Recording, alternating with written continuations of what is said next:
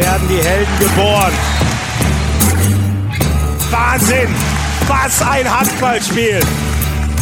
Oh, und jetzt zaubern die auch noch. Man kann heute nichts voraussagen in dem Spiel. Folge 10 haben wir schon. Das ist ja schon das erste kleine Jubiläum. Höchste Zeit mal wieder tausend Dank an euch zu sagen. Das ist echt überragend, wie ihr uns ihr antreibt. Erstmal, indem ihr diesen Podcast einfach hört in großer Zahl und uns auch immer wieder, ja, liebe Nachrichten schreibt, tolles Feedback gebt. Das hilft uns sehr zu wachsen, weiterzumachen. Ja, schön, dass ihr wieder dabei seid bei Hand aufs Harz, der Handball-Podcast der DKB Handball-Bundesliga. Mein Name ist Florian Schmidt-Sommerfeld, bin Kommentator für Fußball und Handball bei Sky und Host dieses Podcasts. Es war ja höchste Zeit, dass ich es jetzt endlich mal nach Berlin schaffe. Da sind ja so viele deutsche Nationalspieler, so viele spannende Typen. Ich werde sicher nochmal nach Berlin zurückkehren. Den Anfang hat jetzt mal Paul Drucks gemacht, der ja schon in vielerlei Hinsicht raussticht. Ein überragender Handballer, ein verdammt netter Kerl. Das wusste ich auch schon vor dem Podcast, aber das hat sich jetzt nochmal bestätigt. Ähm, ich hatte echt eine Menge Spaß in diesem Gespräch. Ich glaube, ähm, Paul ja, der, der war mit Anfang 20 schon Leistungsträger bei den Füchsen, äh, bei einem Top-Team der Handball-Bundesliga. Er war mit spätestens Mitte 20 dann eine der Säulen der Nationalmannschaft. Äh, seine Rolle wird wahrscheinlich eher noch größer werden in den nächsten Jahren. Also der Name Paul Drucks äh, wird im deutschen Handball noch eine Menge Geschichte schreiben. Da bin ich mir ganz, ganz sicher. Vielleicht reicht es ja irgendwann sogar zum Welthandballer. Das habe ich ihn gleich mal zum Einstieg gefragt. Da ist er sich noch nicht ganz so sicher, aber hört ihr ja gleich, was er dazu sagt. Ähm, ich glaube, für viele junge Handballer, die hier zuhören, wird spannend zu sein, was er über seine Verletzungen sagt. Paul hat viele schwere Verletzungen gehabt, Knie, Schulter, wie man sich da zurückkämpft, wie man dranbleiben kann. Da gibt er, finde ich, echt äh, tolle Einblicke, wo jeder was für sich mitnehmen kann, der vielleicht auch mal so eine schwere Zeit durchstreitet. Und so ein kleines Highlight, einen Cliffhanger muss man ja immer machen. Was glaubt ihr, wer ist der Michael Jordan des Handballs? Das ist einer, zu dem Paul Drucks in jungen Jahren sehr aufgeschaut hat. Ich verrate euch den Namen natürlich jetzt noch nicht. Da müsst ihr fleißig diese zehnte Folge von Hand aufs Harz hören. Die lohnt sich sowieso. Viel Spaß mit Paul Drucks. Ich habe mir in Vorbereitung auf diesen Podcast heute noch einen Artikel durchgelesen und da wurde mein heutiger Gast als die Zukunft des deutschen Handballs beschrieben. Paul Drucks, wie klingt das in deinen Ohren? Ja, grüß dich erstmal äh, und alle da draußen. äh, klingt gut, ist aber, ist aber, äh, glaube ich, auch nur ein Teil. Also ich bin ja auch nur ein Teil der Mannschaft und äh, ja, versuche mein Bestes immer zu geben und äh, ja, auch vor allem, wenn es für Deutschland geht, immer das Beste zu geben. Aber der Kretsche sagt zum Beispiel immer, wenn den Karabatic nicht die Franzosen gehabt hätten, sondern wir, dann hätten wir diese ganzen Titel gewonnen, die Frankreich in den letzten Jahren gewonnen hat. Also natürlich bist du nur ein Teil der Mannschaft, aber am Ende im Handball ist es doch so, dass es oft auf einen ankommt. Und äh, traust du dir zu, irgendwann mal in den nächsten Jahren so ein Karabatic zu sein, wo man sagt, dem können wir immer den Ball geben und alles anvertrauen, wenn es drauf ankommt? Auf jeden Fall, es kommt, glaube ich, schon vor allem äh, in, in, den ganz wichtigen Spielen darauf an, dass dann einer das, das Heft in die Hand nimmt. Und äh, man hat das ja auch gesehen, äh, als wir zum Beispiel gegen die Norweger gespielt haben im Halbfinale. Mhm. Äh, Sargosen hat ja wirklich das ganze Spiel über fast jede Entscheidung getroffen ja. und, und, und, leider zumeist auch richtig. Ja. Äh, leider aus leider, deutscher leider Sicht schon, auf jeden ja. Fall. Ja. Und ähm, ja, ich glaube, bis dahin ist es noch ein weiter Weg. Ähm, hatte, hatte in, in, der, in der Vergangenheit immer ein bisschen zu kämpfen, wurde, wurde immer ein bisschen zurückgeworfen durch Verletzungen. Mhm. Ähm, bin jetzt gerade wieder, wieder glaube ich, auf einem ganz guten Weg und ähm, ja, aber bis dahin ist es ein weiter Weg, wie gesagt. Und ähm, ich glaube, die deutsche Mannschaft zeichnet sich ja auch durch die, durch die enorme Breite aus. Da habe ich dir jetzt einen schönen Einstieg hingelegt. Ne? Danke. Gleich, gleich mal was ganz Einfaches zum Start. Ähm, wir fangen noch, wir fangen noch mal ein bisschen einfacher an. Äh, gestern habt ihr ja, ein super Spiel gemacht. Ich würde mal einfach behaupten, du darfst mir gern widersprechen, aber ich glaube, das Beste im Jahr 2019 in der, in der Liga gegen die Eulen Ludwigshafen, 32 zu 20 gewonnen, war das endlich mal ein Spiel, was man als Füchse-Spieler in diesem Jahr auch genießen konnte, weil es nicht ein ständiges Auf und Ab und hin und her war. Auf jeden Fall, wir sind, glaube ich, unserer Favoritenrolle ganz gut gerecht geworden. Ähm, haben von Anfang an gezeigt, dass das für Ludwigshafen äh, nicht nichts zu holen war und haben ja auch endlich mal geschafft, dann äh, einen Vorsprung mit in die Halbzeit zu nehmen und den dann auch äh, noch ein bisschen auszubauen in der zweiten Halbzeit, was uns in den letzten Spielen immer schwer gefallen ist. Da, da hatten wir dann immer so eine Einbrüche, vor allem in der zweiten Halbzeit. Mhm. Und äh, das tat jetzt auch im Hinblick auf das, auf das Final Four am Wochenende äh, ganz gut, dass wir da auch ein bisschen wechseln konnten und ja, das Spiel genießen konnten. Kannst du es erklären, äh, warum das gestern mal anders lief als in den bisherigen Spielen 2019? schwer zu sagen. Also wir haben ähm, auch in den Spielen davor teilweise wirklich gute Phasen gehabt ähm, und sind dann immer wieder in so eine kleinen äh, Löcher gefallen, haben uns das Leben oft selbst schwer gemacht. Ähm, gestern, glaube ich, haben wir, hat vieles gestimmt. Die Abwehr war super. Ähm, Silvio hat hinten gut gehalten und ähm, ja, zu Hause spielt sich das dann vielleicht auch immer noch ein bisschen einfacher. Mhm. Ähm, ja, aber warum das dieses, dieses, also vor allem in der Rückrunde so wellenartig ist, äh, das fragen wir uns natürlich alle. Ähm, mit Absicht machen wir das sicherlich nicht, aber ja, manchmal, manchmal äh, hat man so eine Phasen und ähm, da, da haben wir uns gestern versucht, mit einem klaren äh, Matchplan äh, wieder rauszukämpfen und das hat gut funktioniert. Ähm, Minden, Stuttgart waren so Beispiele, wo man sagen würde, äh, die sind zwar jetzt von der Qualität, äh, auch wenn man auf die Tabelle schaut, ein bisschen über den Eulen, aber in solchen Spielen habt ihr euch sehr schwer getan. Andererseits, ihr hattet zweimal Kiel äh, in der Nähe einer Niederlage, sowohl in der Liga als auch am Pokal. Warum seid ihr 2019 so unfassbar unfassbar schwer greifbar. Es scheint alles möglich, positiv wie negativ. Ja, das ist ja das Komische. Wir spielen dann äh, gegen, gegen äh, solche Top-Mannschaften äh, gar nicht so schlecht. Also wirklich gegen Kiel haben wir zwei gute Spiele hingelegt. Äh, leider nichts geholt, aber äh, trotzdem gut gespielt. Und dann ja, steht man, steht man auf einmal in Stuttgart am Rande einer Niederlage. Äh, natürlich nichts gegen Stuttgart, die haben auch, auch ihre Qualität und vor allem zu Hause ähm, haben, sie, haben sie auch schon ein paar Überraschungen hingelegt, aber ähm, das Spiel müssen wir ja auch einfach deutlicher gewinnen mhm. und ähm, äh, auch nicht so glücklich zum Schluss. Und äh, warum das so ist, ähm, ich glaube, bei vielen ist, ist das eine Kopfsache. Ähm, es sind viele Spiele gewesen dieses Jahr. Ähm, viele waren auch bei der Weltmeisterschaft. Ich glaube, das ist, hat uns auch so ein bisschen aus der Bahn geworfen, weil äh, in der Hinrunde haben wir wirklich gut gespielt. Mhm ähm, hatten auch über die ganze Saison einfach zu viele verletzte Spieler, dass wir gar nicht in so einen richtigen Tritt gekommen sind. Ähm, mussten immer, immer aushelfen. Das ist ja auch so ein kleiner Teufelskreis. Wenn du dann, dann zu viel spielst, dann überspielt man sich manchmal, dann ist man, ist man platt. Ja. Ähm, dann durch, durch den europäischen Wettbewerb, äh, die vielen Reisen. Äh, ich glaube, das kam dann auch so ein bisschen dazu. Und ähm, ja, da hat man dann, haben wir einfach viel zu viele Wellen gehabt. Äh, und das war das, was uns im letzten Jahr eigentlich so stark gemacht hatte, dass wir da konstant, vor allem gegen die Mannschaften, die dann unter uns gestanden haben, mhm. ähm, eigentlich immer unsere Punkte geholt haben. Und mhm. ähm, das hat uns dann auch den guten Tabellenplatz letztes Jahr beschwert und dieses Jahr tun wir uns da einfach ein bisschen schwerer. Äh, Fabi Wiede hat mir gestern äh, auch gesagt, der spielt ja extrem viel, äh, dadurch, dass auf halb rechts die, die gleichwertigen Alternativen fehlen. So vom Körper ist gar nicht so wild, aber dass der Kopf einfach langsam am Ende ist. Geht dir das auch so? Ja, es ist, wie gesagt, eine extrem, extrem lange Saison. Und vor allem finde ich durch die, durch die Weltmeisterschaft, die ja vor allem emotional und, und vom, vom Kopf her ähm, äh, super intensiv war einfach, durch diese ganzen Erlebnisse, was man da mitnehmen konnte, ähm, ja, glaube ich, zehren jetzt alle so ein bisschen an ihren, an ihren Kräften und, und, und sehen sich dann auch der Sommerpause entgegen. Ähm, wir haben noch das Highlight jetzt am Wochenende, ähm, mhm. für, die wir, für das wir uns auf jeden Fall nochmal ja.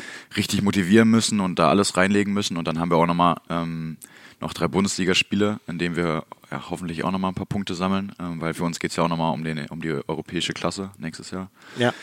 Also es ist nicht einfach, aber ähm, ich glaube, alle sind froh, wenn dann irgendwann äh, Mitte Juni ist. Das glaube ich, das glaube ich. Äh, lass gerne vorausschauen, ein bisschen auf äh, das ERF Cup Final Four in Kiel. Ihr spielt das Halbfinale gegen Porto, wo, muss ich ehrlich zugeben, ich vor der Saison so gedacht hätte, Porto, ja gut, die kenne ich aus dem Fußball, da sind die ganz gut. Handball, hm, weiß nicht. Die gehen dann äh, ungeschlagen durch, durch ihre Gruppe, haben davor schon mal Magdeburg rausgehauen. Äh, ist scheinbar doch keine Lauf Laufkundschaft, die Portugiesen. Nee, auf keinen Fall. Und wir haben äh, in, den, in den letzten Jahren schon das eine oder andere Mal gegen die äh, gespielt mhm. ähm, und haben uns vor allem in Porto immer sehr schwer getan. Ähm, von daher hat mich. Bist du froh, dass ihr nicht hin müsst? Ja, ja, auf, je, auf, jeden Fall. Von daher hat mich das Ergebnis von Magdeburg schon ein bisschen überrascht, aber ich wusste, dass sie, dass sie schon unangenehm zu spielen sind und vor allem auch eine Heimstärke haben. Mhm. Ähm, ist, glaube ich, eine Mannschaft, die vor allem über Athletik kommt, äh, viele Spieler kennt man jetzt nicht so unbedingt, ähm, aber die haben, die haben äh, ja schon ihre Daseinsberechtigung auf jeden Fall. Die spielen guten Handball und ähm, ja, kommt viel über Emotionen, über Athletik und ähm, das wird keine einfache Aufgabe am Freitag. Aber gewinnen müsst ihr es, oder? wollen wir auf jeden Fall. Dann, es gäbe ein mögliches Finale gegen Kiel, die gegen Holstebro ran müssen im, im, im Halbfinale. Ähm, Kiel klingt jetzt so nicht unbedingt als der, als der Wunschgegner. Äh, in Kiel dann auch noch die zu schlagen, ist verdammt schwer. Andererseits in Magdeburg letztes Jahr habt ihr es gepackt, äh, in fremder Halle dort den, den Titel noch zu entreißen. Ja, da war Magdeburg aber auch nicht im Finale. Ähm, und ich glaube, dass sich Okay, der THW, aber ich glaube, ja, der ja. THW wird sich, wird sich das Halbfinale auf jeden Fall nicht, nicht nehmen lassen, in, in, so wie sie gerade auch, äh, vor allem jetzt gestern gegen Flensburg gespielt haben, äh, sehr, sehr stark. Ähm, aber das ist ein Spiel, da ist alles möglich. Das haben wir letztes Jahr schon gesehen. Ähm, da war auch die ganze Halle gegen uns. Ähm, und wir haben es trotzdem, trotzdem gepackt. Und ähm, ja, das ist ein Wochenende, wo wirklich äh, viel möglich ist. Und ähm, da muss man einfach reingehen und, und 60 Minuten alles geben. Also, ERF-Pokal, wie hoch hängt der so? Du hast ihn ja jetzt schon einmal gewonnen. Äh, ich meine, das ganz große Ding ist natürlich die. Zweimal hast du ihn schon gewonnen. Oh, okay. Was, was habe ich jetzt vergessen? Du, ihr habt ihn Mhm. hier in 2000 Berlin haben wir den auch mal gewonnen. Wir hatten. Ach, stimmt. Berlin, Ach, zwei, ich hatte jetzt nur noch zweimal, hatte ihn Göppingen davor. Habt Ja, da waren wir im Finale, da haben gewonnen, wir dann ne? gegen Göppingen leider sehr hoch verloren. Okay, okay. Ähm, von daher, das ist jetzt, glaube ich, mein viertes äh, Final Four Mhm. äh, im EF-Pokal. Ähm, und deine Frage war? Äh, wie, wie, wie, wie, wie, hoch, wie hoch hängt dieser Wettbewerb so? Ist, ich meine, die Champions Wert- League ist das ganz große du, Ding, aber ja, wie stolz ist man da, sich den äh, draufschreiben zu können? Also wir waren sehr, sehr stolz letztes Jahr und haben auch haben das gebührend gefeiert. Und ähm, ich glaube, da darf man auch stolz drauf sein, weil äh, da alle Mannschaften schon ihre Qualität haben und ähm, vor allem so eine Auswärtsspiele äh, in Tatabanya oder so, das ist wirklich äh, ganz, ganz schwer. Ähm, auch nicht immer die, so die ganz große Bühne, man spielt manchmal in Hallen, ähm, ja, wo man auch nicht dachte, dass, dass das äh, im ERF Cup so ist, aber das ist manchmal so und ähm, Wie meinst du? Also, weil da, wo da so, nicht, nicht so viel los ist, ähm, die Bedingungen jetzt vielleicht nicht, nicht äh, so ist, wie man es aus der Champions League kennt. Ja, also ähm, eher so eine Schulsporthalle quasi dann, oder wie muss man ja, sich ab und, vorstellen? ab und zu. Ähm, man hat manchmal Auswärtsfahrten, die wirklich sehr, sehr unangenehm sind ähm, mit der Reiserei, äh, Mhm. weil man da schwer hinkommt. Ähm, das macht es, glaube ich, auch so besonders, diesen ERF-Pokal.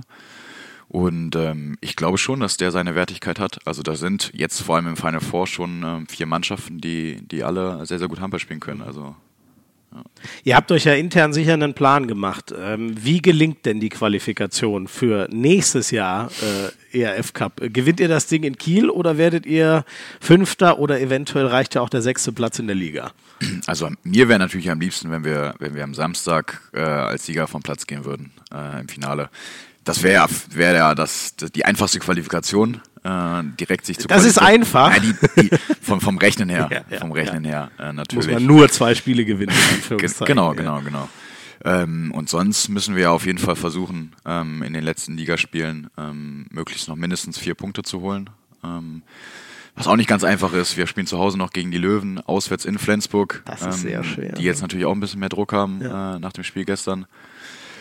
Äh, und dann nochmal zu Hause gegen Wetzlar. Also das sind auch drei, drei schwere Spiele. Ähm, ja, aber wir wollen ja trotzdem nochmal noch mal angreifen.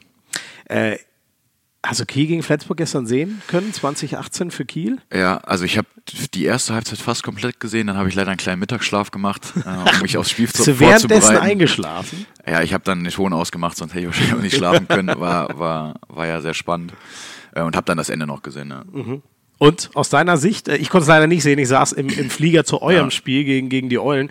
Ähm, verdient gewonnen, die Kieler? Ähm, ich sag mal so, das Spiel hätte schon so oder so ausgehen können. Ich glaube, dass, dass beide Torhüter extrem stark gespielt haben, ähm, die Abwehrreihen dominiert haben und der Ausfall ähm, von Carlsson, glaube ich, schon dann zum Schluss auch ein bisschen ähm, zum Tragen gekommen ist. Ähm, ich hatte auch da, also ich hatte gedacht, dass, dass Kiel sich das auch nicht nehmen lässt zu Hause. Die waren extrem heiß, glaube ich. War ja auch die letzte Chance, ne? War ja, genau, war auch die letzte Chance. Und ähm, ja, ist, ist glaube ich, für alle ähm, jetzt noch eine sehr, sehr spannende äh, letzte Endphase. Ne? Und äh, das wünscht man sich doch. Ist doch so fast wie im Fußball jetzt. Äh, Genau, genau. Da ist am letzten Spieltag noch offen. So schätze ich mal, kann gut sein, dass es in der HBL auch so ist. Wahrscheinlich, sofern Kiel nichts mehr liegen lässt. Habt ihr denn Bock, äh, denen ein bisschen zu helfen, in Flensburg zu gewinnen? Äh, ja, also nicht unbedingt äh, für Kiel, sondern einfach für uns. Also das wäre natürlich schön, wenn wir da gewinnen. Äh, das wären zwei ganz, ganz wichtige Punkte, die man, glaube ich, so nicht einplanen kann. Ähm, aber wer dann da Meister wird, ist, ist mir ganz ehrlich auch relativ egal. Ja? Also da habe ich keine, keine? Sympathien für, für, für irgendwen. Ähm, Ganz das sollen die, ehrlich? sollen die beiden unter sich ausmachen. Aber für ein Herz, allein schon, du hast auch Kumpels aus der Nationalmannschaft. Das sind jetzt mehr Kieler als Flensburger zum Beispiel, das würde ja für Kiel sprechen. Ja, also natürlich, ähm, das hat mich auch für, für, für Bambam oder Peke dann auch gefreut, dass sie den DRB-Pokal dann noch gewinnen konnten. Ähm, ja, äh, freut man sich natürlich trotzdem für die Jungs mit, auf jeden Fall. Ähm, ja, aber das haben, glaube ich, hätten beide Mannschaften auf jeden Fall verdient nach der Saison. Schreibt man da mal dann äh, WhatsApp rüber oder telefoniert ihr mal oder wie kann man sich's vorstellen? Ähm, ich weiß gar nicht, ob ich habe Bam Bam, glaube ich, dann, wir haben uns ja danach bei der Nationalmannschaft gesehen, äh, direkt danach. Da war ein Tag die- später. Stimmt, war direkt der Lehrgang. Genau, dann, da, ne? da, Ja. da äh, nimmt man sich mal einen Arm und, und wünscht mal oder beglückwünscht mal äh, natürlich. Äh, Haben sie sich auch verdient. Ähm, und äh, ja, wenn sie deutscher Meister werden, dann kriegt er auch eine nette Nachricht. Dann kriegt er sogar mal eine, eine WhatsApp oder so. Das, das ist sehr nett.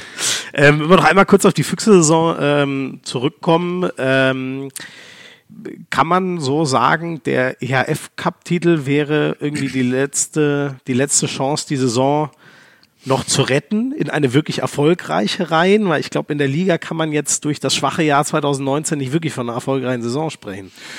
Nee, da haben wir uns auch, äh, auch eigentlich zu Recht ein bisschen mehr vorgestellt, weil wir ähm, zu Beginn der Saison äh, einen guten Kader haben oder hatten und ähm, auch eine gute Hinrunde gespielt haben, ähm, vielversprechend war.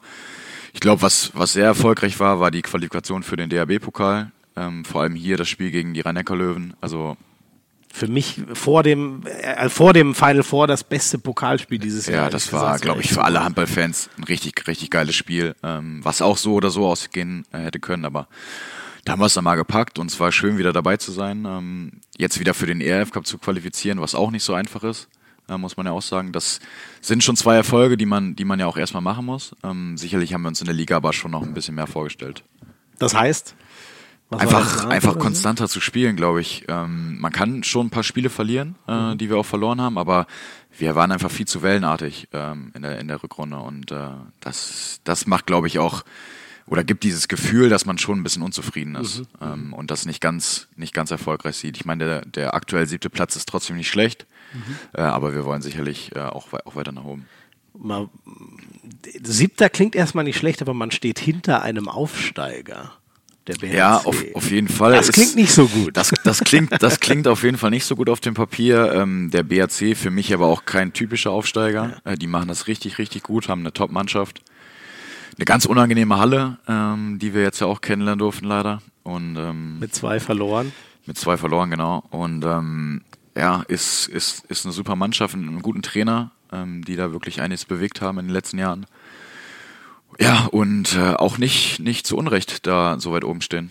Glaubst du, die bleiben auch jetzt da im, im Geschäft äh, auf Jahre ganz so weit oben mit dabei? Schwer zu sagen. Ähm, ich glaube schon, dass sie sich auf jeden Fall immer im Mittelfeld etablieren werden, weil dafür haben sie eine zu gute Mannschaft. Ich glaube, die bleiben ja auch fast, fast alle zusammen, äh, was ja auch immer ein Vorteil ist. Ähm, ich hoffe natürlich, dass wir nächstes Jahr ein bisschen konstanter spielen und dann unsere Punkte einfach holen und dann ein bisschen weiter oben stehen. Äh, aber ich glaube schon, dass der BRC äh, auch, auch die nächsten Jahre da gute Chancen hat.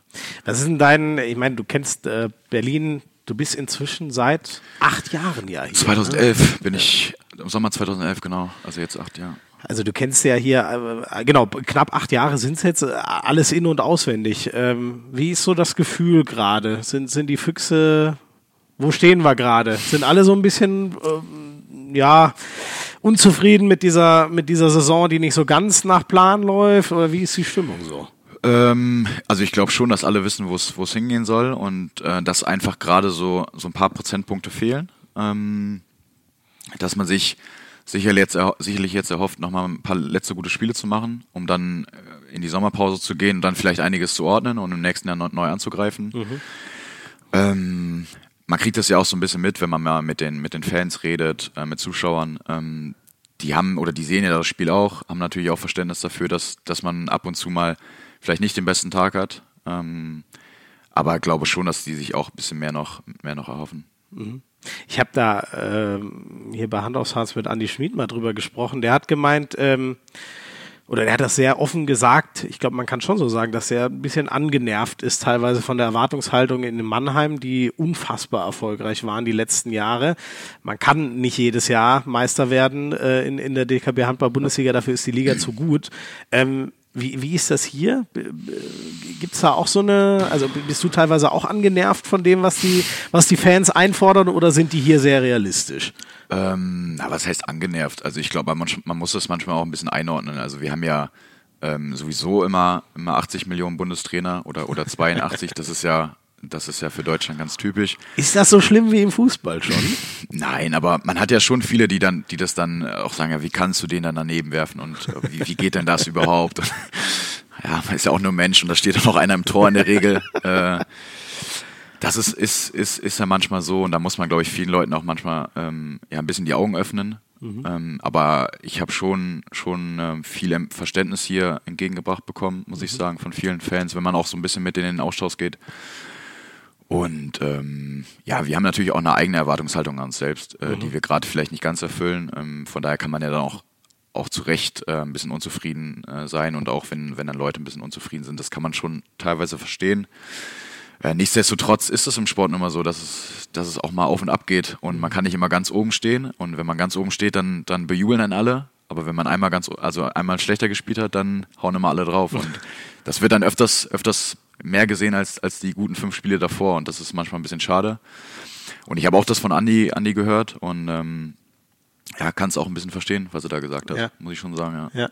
Äh, wie ist es dann bei dir? Also du, du hast eben gesagt, man, man, man kann den Leuten da mal die Augen öffnen. Also redet ihr dann wirklich nach dem Spiel, wenn einer zu dir kommt und sagt, Paul, was war denn heute los? Wie kannst du das und das und das falsch machen? Dann sagst du dem, ja, guck mal, ist es so und so und so. Oder wie muss ich mir das vorstellen? Ja, nach dem Spiel äh, nicht immer direkt, weil ich dann, dann erstmal versuche abzuschalten. Mhm. Ähm, auch das Spiel nochmal Review passieren lasse, mir das, das ein oder andere nochmal angucke, was man da wirklich gemacht hat. Das sieht man ja dann auf dem Video immer ein bisschen besser. Mhm. Äh, aber dann bei, ich hatte zum Beispiel am, am letzten Mittwoch ähm, so, eine, so eine Interviewrunde, wo dann auch Fans mal Fragen gestellt haben und man so ein bisschen in den Austausch gekommen mhm. ist. Und das ist eigentlich ganz interessant, wenn man dann nochmal aus seiner Sicht äh, sagen kann, okay, wie man das erlebt, äh, woran es vielleicht gerade liegt und dann kriegt man das von der anderen Seite zu hören und dann haben die vielleicht auch ein bisschen mehr Verständnis dafür und, und man sieht vielleicht aber auch manche Dinge, die man, die man so als aus seiner Perspektive gar nicht so wahrnimmt und ähm, das finde ich eigentlich eigentlich ganz gut, wenn es halt auf einer sachlichen Ebene ist und wenn es halt auch was bringt. Ne? Ja. Also. Hast du das Gefühl so aus äh, von den Fans her, ähm, wir haben das ganz zu Anfang schon, schon besprochen. Du warst immer eine Riesenhoffnung im deutschen Handball, bist in jungen Jahren hierher gekommen, bist so eins der äh, äh, großen Beispiele für die Jugendarbeit, die, da, die äh, hier in Berlin äh, gemacht wird, seit, seit Jahren sehr, sehr erfolgreich. Ähm, hast du das Gefühl, du stehst mehr im Mittelpunkt hier als vielleicht andere Spieler? In Berlin meinst du jetzt? Ja. Ähm, ja, ich glaube einfach dadurch, dass man natürlich auch ähm, durch die Nationalmannschaft ein ähm, bisschen mehr Aufmerksamkeit bekommen hat, äh, glaube ich schon, dass viele Spieler ähm, ja ein bisschen anders wahrnehmen als noch in den Jahren davor. Also das glaube ich schon. Und das kriegt man auch ein bisschen mit natürlich. Die Fans, also. Fans schon auch. Also haben die ich sag mal so was Klassisches wie äh, Autogrammwünsche und so, da könnte ich mir vorstellen, oder auch dann eben, dass du gefragt bist, ähm, mal Rede und Antwort zu stehen den Fans, da kommen sie mehr auf dich zu als auf andere.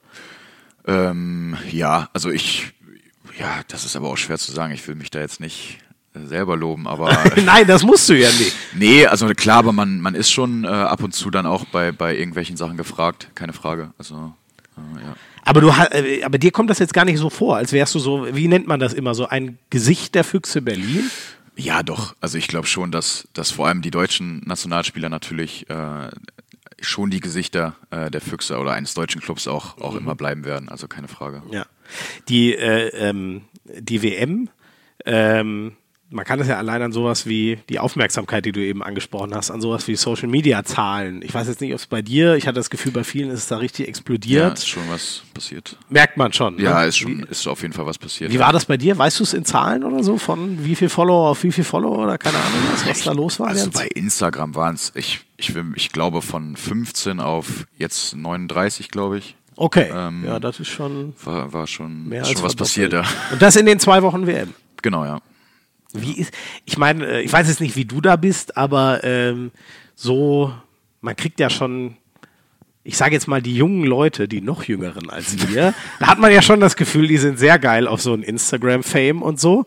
Wie ist das bei dir? Sowas löst ja, man weiß ja, das löst ja wirklich Glückshormone aus und so, wenn man viele Likes kriegt und so. Wie, wie geht dir das, wenn du dann dein Handy aufmachst und merkst, oh, schon wieder 1000 Follower dazugekommen? Ähm, um ehrlich zu sein, glaube ich, wenn ich äh, nicht professionell Handball spielen würde, hätte ich kein Instagram.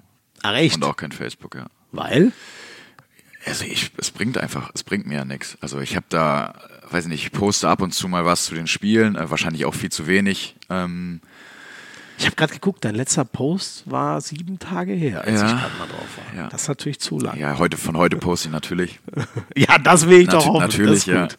ähm, nee, aber ich bin da auch nicht so hinterher, muss ich ehrlich sagen. Ähm, und ja, weiß ich nicht, wenn ich jetzt wirklich nur als Privatperson auf Instagram wäre, dann, also ja, weiß ich nicht, brauch, brauchen wir da nicht irgendwelche Fotos und das frisst halt extrem viel Zeit. Also wenn man sich das mal anguckt, ich gucke mir das manchmal dann auf meinem Handy an, diese Bildschirmzeit, also das ist ja wirklich Ja. Äh, brutal, was, wie man, wenn man sich da manchmal erwischt, Ja. Äh, da kann man schon Sinnvolles tun. am Ja, Tag. wobei, ohne, wir haben eben, äh, als wir vorher noch vor dem Podcast kurz gequatscht haben, hast du erzählt, äh, als ihr im Trainingslager wart und dann mal das mobile Netz nicht da war und das WLAN auch nicht so gut ging, dann weiß man auch gar nicht, wohin mit sich selber mehr, so recht, ne? Ja, man ist ja schon wirklich, äh, wenn man, also früher, äh, weiß ich noch, an der Bushaltestelle in meinem alten äh, Heimatdorf gestanden habe, da musste man halt mal 20 Minuten warten, das war ganz normal. Ja. Ja, und da hat man halt gewartet. Ja. Da hatte man wirklich, also. Und hat einfach in die Landschaft geguckt. Genau, oder hat sich doch. mit seinen Freunden unterhalten oder hat, weiß ich nicht, mit der Plastikflasche Fußball gespielt. Ja, ähm, So eine Sachen. Und äh, heutzutage wirklich, man steht eine Minute an der Bahn und einem ist schon langweilig. Das ist, Ja. ähm, man muss sich da manchmal wirklich, glaube ich, selber ein bisschen, ja, äh, mal, mal ins Gewissen reden und äh, Tust du auch ganz bewusst? Äh, schon, ja. Also ich habe das jetzt zum Beispiel gemerkt. Ähm, ich mache jetzt gerade noch einen Motorradführerschein und habe da wirklich viele Sachen gemerkt, wo ich selber nochmal denke, okay, da beim Autofahren, man erwischt sich ja selber manchmal und äh, dass man sich da manchmal so ein bisschen ins Gewissen redet und mal so wirklich bewusst über Situationen nachdenkt und warum macht man das eigentlich und ähm, da kann man glaube ich schon viel für seinen für seinen Alltag und für sein für sein äh, ja, Leben machen. Und was waren so deine Erkenntnisse? Pff, ein bisschen Abstand, vielleicht ein bisschen mehr halten. Ähm, aber sonst, ich fahre eigentlich wirklich gut. Also es ist nicht, dass ich hier durch die, durch die Stadt rase, keine Frage, aber ähm, dass man, dass man manchmal, glaube ich, äh, einfach ein bisschen, ja, das wieder auffrischt, ist, glaube ich, ganz gut. Okay. Ähm, jetzt sind wir ja eigentlich schon, schon mittendrin äh, im, im persönlichen Teil, aber äh, naja, das, äh, soll auch gar kein Problem sein. Wir machen eine ganz kurze akustische Pause hier bei Hand aufs Herz, sind dann gleich wieder da mit Rubrik 2 Paul Drucks persönlich. Ja, ein bisschen was haben wir ja schon äh, besprochen, aber ich glaube, es gibt ähm, in Sachen Paul Drucks noch einiges mehr äh, zu erfahren. Ähm, du warst in jungen Jahren schon eine, eine große Hoffnung im deutschen Handball, das haben wir jetzt schon ein paar Mal besprochen, auch wenn du da immer ein bisschen zusammenzuckst oder schnaubst wie eben.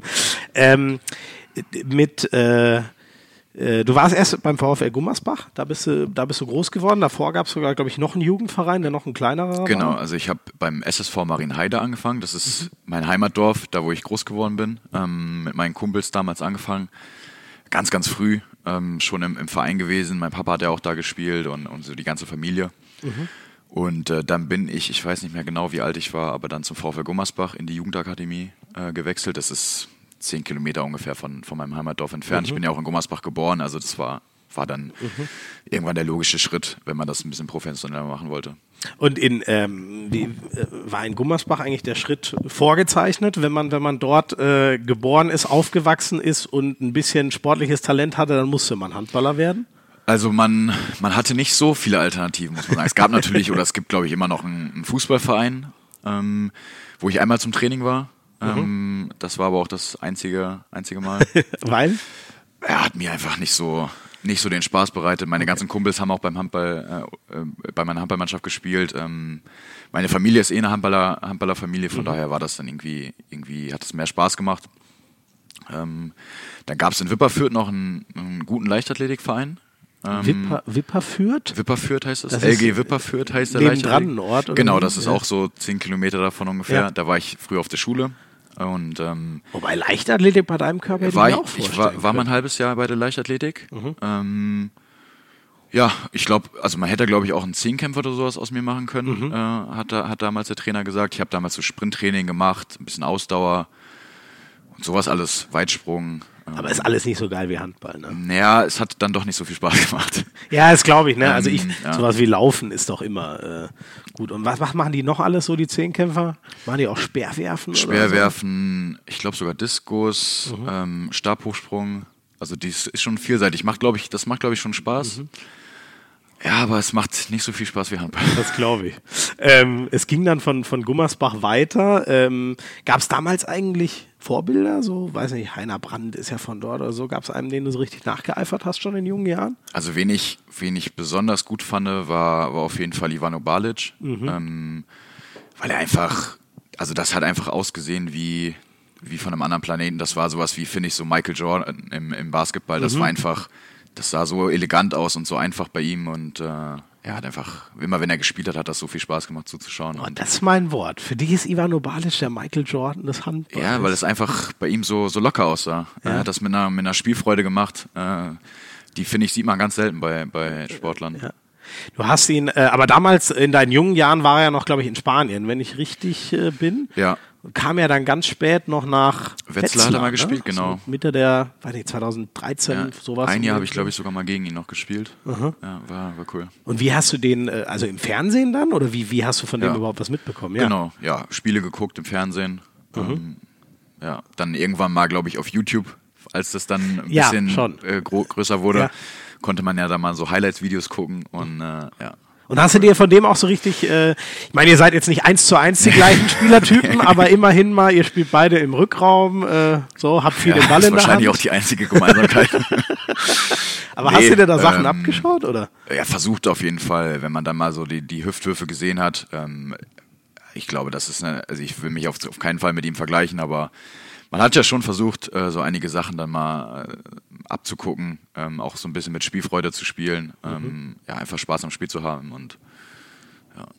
Ähm, für dich ging es dann mit, äh, mit äh, 16, 2011 mhm. äh, nach, nach Berlin. Äh, ich habe heute gelesen, deiner Mutter hat das ein bisschen logischerweise in der Seele wehgetan, den Sohn zu verlieren. War für dich auch ein harter Schritt, so weit weg?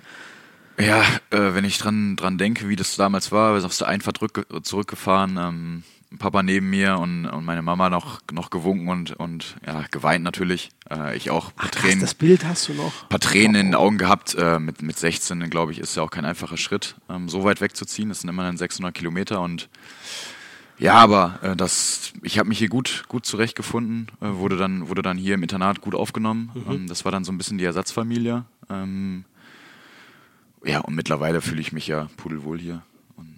Wer, wer, wer hat dir, wie, wie muss ich mir das vorstellen? Hat dir da einer, äh, gibt es da Leute, die einem extra zur, zur Seite stehen oder, oder wer, wer hat dich hier so angenommen, aufgenommen? Ich meine, mit 16 braucht man irgendwen. Ja. Also ich weiß nicht, ob du hyper frühreif warst, ich konnte mit 16 gar nichts.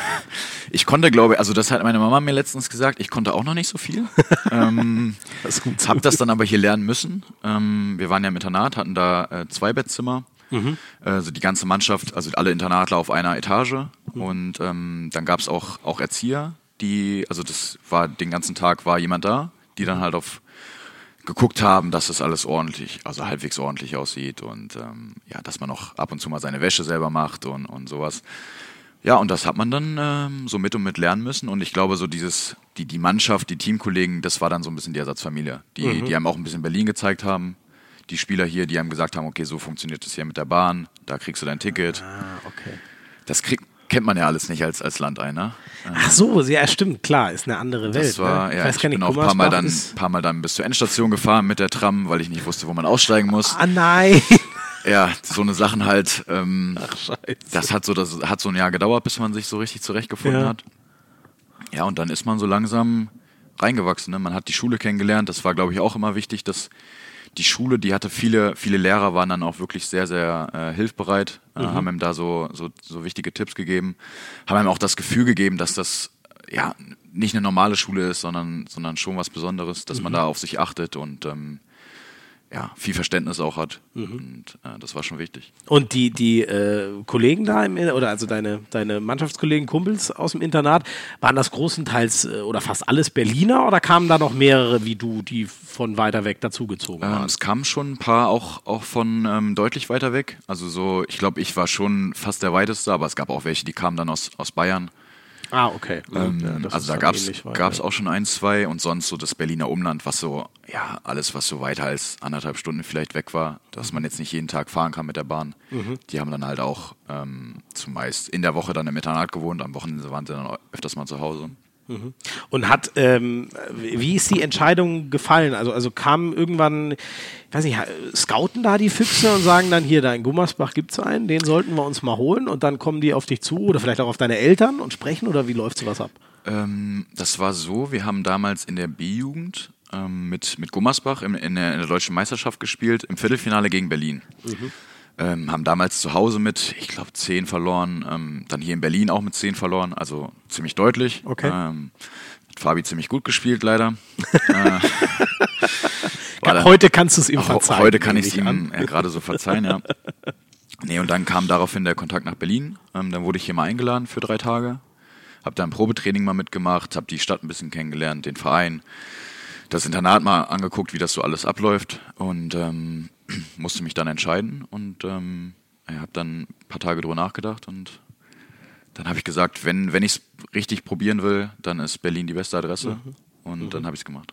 Und war das so im Zielgespräch mit deinen Eltern, das mal auszuloten oder wer stand dir dazu Auch, Seite? auch, ja. Ich hatte damals noch, äh, also meine Ex-Freundin damals, ähm, das musste man natürlich auch reiflich überlegen als 16-Jähriger. Klar, aber die ist dort geblieben. Genau, die an, ist dort ja. geblieben. Ähm, und äh, mein Papa war äh, auf jeden Fall sofort dafür. Der Mhm. meinte, wenn du es probieren willst, dann, dann mach das. Ist auch für, die- für die Persönlichkeitsentwicklung, glaube ich, ziemlich gut. Glaube ich auch. Und- Krasser Schritt, ne? Ja, und äh, meine Mama war natürlich, ja, die wollte, glaube ich, ihr, ihren Größten nicht, nicht so leicht gehen lassen. ja, bereut es aber jetzt natürlich auch nicht. Ja, Ich weiß das ehrlich gesagt. Hast du, also du bist der Älteste Ja, und hast genau. wie viele Geschwister? Zwei. Ich habe noch einen jüngeren Bruder und noch eine jüngere Schwester. Mhm. Und äh, das sind zwei und drei Jahre äh, hinter mir. Und ja. Aber, aber die sind, sind die auch irgendwann ausgewandert oder sind die noch länger der Mutter Äh, mein mein? Bruder war sogar mal ein Jahr hier in Berlin, auch im Internat. Ah, okay. Äh, genau, der hat ja auch äh, Handball gespielt und ähm, hatte dann aber wirklich auch, auch Verletzungspech und hat dann irgendwann für sich selbst entschlossen, äh, lieber eine, eine berufliche Karriere einzuschlagen. Ähm, Mhm. Ja, ist jetzt bald mit seinem Studium fertig, meine Schwester auch. Mhm. Ähm, die hat auch kurz mal Handball gespielt, aber das war dann nichts mehr. Okay, okay. Aber immerhin aus dir ist ja ganz ordentlich was geworden. Danke. Apropos Studium, ähm, du, äh, ich weiß gar nicht, hast du oder du studierst ja auch Ja. immer noch nebenher oder bist schon, nee, du kannst noch gar nicht fertig Nee, sein. nee, noch ich, für, ne? ich studiere noch Wirtschaftsinformatik, ähm, auch noch ein paar Jahre wahrscheinlich. Ja. Aber das ist ja als Fernstudium eigentlich, oder bist Genau, es ist ein äh, Online-Studiengang. Ähm, die Uni ist hier in Berlin, ist eine Hochschule. Ähm, ist aber ein Online-Studiengang mit äh, Präsenzwochenenden äh, ab und zu. Und das geht gut, so neben dem Handball her? Ich meine, also ich, ich sag mal, das größte, äh, die größte Anstrengung ist sicherlich oftmals die Terminplanung, äh, dass man sich da wirklich mit den Dozenten auseinandersetzen muss, wie das geht. Ähm, oftmals kann man dann auch nicht zu den Präsenzphasen. Da muss man vielleicht ähm, mal noch eine Hausarbeit extra schreiben, um das dann als, als also eine Ersatzleistung hinzu, hinzubringen. Und ähm, ja, aber bisher, ich werde da ganz gut vom Olympiastützpunkt unterstützt, äh, hier in Berlin. Und äh, die Uni hat auch relativ viel Verständnis dafür, äh, muss man sagen. Also das klappt eigentlich ganz gut, wenn man es will. und ist das, warum ist dir das wichtig, äh, zu studieren neben, neben dem Handball her? Also zum einen, weil ich ähm, mittlerweile leidvoll ertragen oder leidvoll lernen musste, dass sowas auch ganz schnell vorbei sein kann, äh, Sport. Verletzungen meinst du? Genau, durch, durch, durch die Verletzungen. Ähm, und zum anderen, glaube ich, auch ist es wichtig, ähm, erstmal auch während des Sports schon was zu machen, weil, also um ehrlich zu sein, wäre mir auch sonst zu langweilig zu Hause. Also ab und zu Playstation spielen ist schon okay, aber auch nicht den ganzen Tag. Also ähm, das ist schon wichtig als Ausgleich für, für den Kopf dann auch, finde ich, dass man mal ein bisschen abschalten kann. Und ähm, ich will ja später dann auch, auch was damit anfangen. Äh, will ja auch ähm, irgendwas damit machen können. Und ähm, als Handballer muss man ja auch sagen, hat man danach nicht ausgesorgt. Ähm, das muss einem ja auch bewusst sein. Nicht wie manchen anderen Sportarten. Und ähm, ja, ist auch, glaube ich, ganz gut so, ähm, dass man danach noch was machen muss, ähm, um nicht ganz zu verkommen. Aber Deshalb muss man jetzt, glaube ich, schon, schon vorsorgen. Jetzt, äh, jetzt hast du so viele Themen aufgemacht. Ich bleib erstmal, bleib erstmal bei den, bei den Verletzungen. Ähm, also, ich weiß, das ist jetzt kein Thema, worüber man, man, man gerne redet, glaube ich. Das Äh, gehört ja aber dazu, ne? ja, Ja. kannst du inzwischen so. Es gibt auch viele, die blocken ziemlich schnell ab, wenn es ums Verletzungen Nee, ja, ja, es ist natürlich ähm, nicht immer schön, äh, keine Frage, aber ich glaube, es ist auch, vor allem wenn das vielleicht jüngere ähm, Menschen hören, wichtig, das zu wissen, weil es halt einfach nun mal ähm, dazugehört. Äh, Verletzungen können passieren, vor allem im Hochleistungssport. Und es gibt ja mittlerweile kaum Sportler äh, oder Spieler im, im Handball, die wirklich komplett, ähm, wirklich gar nichts Schlimmes haben ähm, am Ende ihrer Karriere. Ja. Also das ist ja wirklich nur Dafür so. ist der Sport zu belastend. Und deshalb finde ich, ist es auch, auch nur fair, dass man jungen Sportlern sagt, ähm, das macht extrem viel Spaß, das ist, man nimmt so viel mit, ähm, aber man muss auch genau wissen, auf was man sich einlässt. Also, das gehört dazu. Du, du hast ja, glaube ich, so richtig, äh, ja, die, die, die Sachen gehabt, die man genau nicht haben sollte, eigentlich so Knie, wenn ich richtig bin, Schulter, war Genau, ich wurde dabei? zweimal in der Schulter, dreimal im Knie und zweimal im Fuß operiert. Du liebe Güte. Ja. Das, also waren das so die, äh, äh, ich glaube, Meniskus? Genau, dabei? dreimal, ich, ja, genau, ich hatte mit dreimal Meniskus, jetzt am, am Fuß einmal was, ähm, da war relativ viel kaputt. Und das Schlimmste war sicherlich die, die Wurfschulter, ähm, da hatte ich mir das Labrum abgerissen. Das hat Ewigkeiten gedauert und war wirklich äh, eine lange, zähe Reha und ähm, ja, die einen auch wirklich lange zurückwirft, von der man immer noch, also das merkt man jeden Tag, dass man da operiert wurde. Ähm, Ich, äh, du musstest ja auch mal von der EM 2018, äh, glaube ich, früher weg. genau, da habe ich mir dann auch wieder Das den Meniskus, Meniskus, eingerissen, ne? Ja. genau. Und mit der Schulter, wann war das? Boah, das war ähm, gute Frage. Ich glaube, mein, vielleicht mein erstes Jahr in der Bundesliga oder, oder anderthalb Jahre oder so. Ich Also so, genau. das war dann 2000, nee, 14, 15, so schon? Gute Nee, Frage. 14 bist du gleich schon Nationalspieler geworden, ne? Da muss ja eher 2013 sowas gewesen sein. Ich bin mir nicht ganz sicher. Kann aber auch erst 15 gewesen sein. Nach der, Aber ich so glaube, um es war nach der WM in Katar oder so. Ich bin mir nicht ganz sicher. Die war ja 15. Auf ne? jeden Fall, Richtig, also- ja. ähm, äh, und da, äh, ja, also Wurfschulter, ich, ich glaube, das muss man den Leuten, die hier zuhören, nicht erklären. Da, da kann es ja auch ganz schnell, es gibt bis heute Leute, die, äh, Tobias Karlsson zum Beispiel, der, der kann, der könnte gar nicht mehr Angriff spielen, es geht von der Schulter Ja. einfach nicht mehr, weil der den Arm, der kann keine richtige Wurfbewegung mehr machen zum Beispiel. Gab es bei dir, war die ganz große Sorge da schon da? Ähm, ich habe mir damals nicht so viel Sorgen gemacht. Da war ich noch, noch jung und unbekümmert, hatte noch keine große Verletzung vorher gehabt. Ich wurde einmal vorher an der Schulter operiert, aber das war nichts Wildes.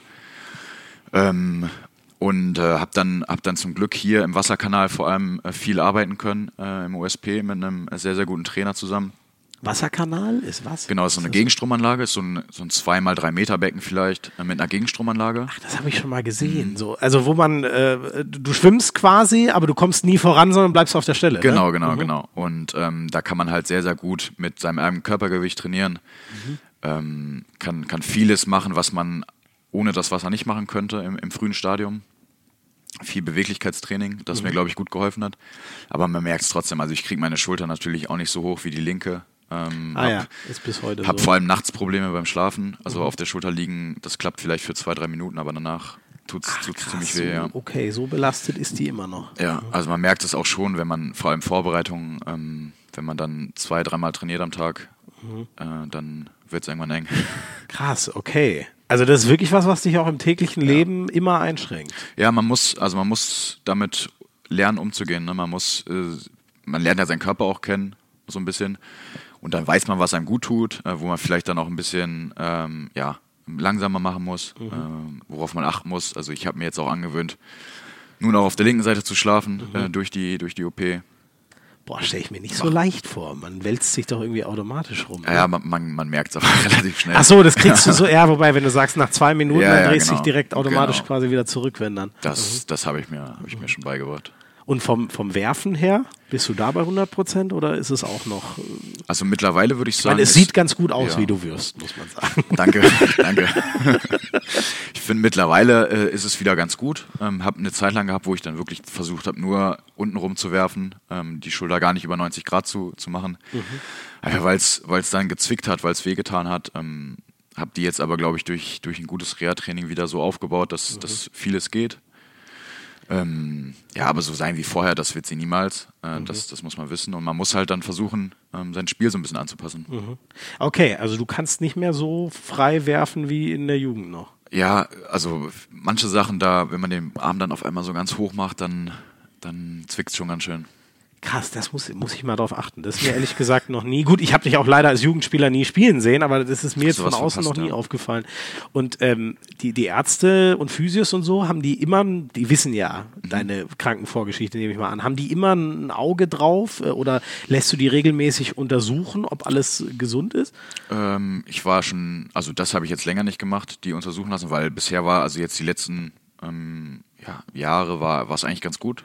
Ähm, aber dann geht dann öfters mal zur, zur, zur Physio und ähm, achtet auch im, im Training darauf, dass man natürlich Sachen macht, die der Schulter gut tun. Da hat man ja auch vieles ausprobiert, vieles gelernt.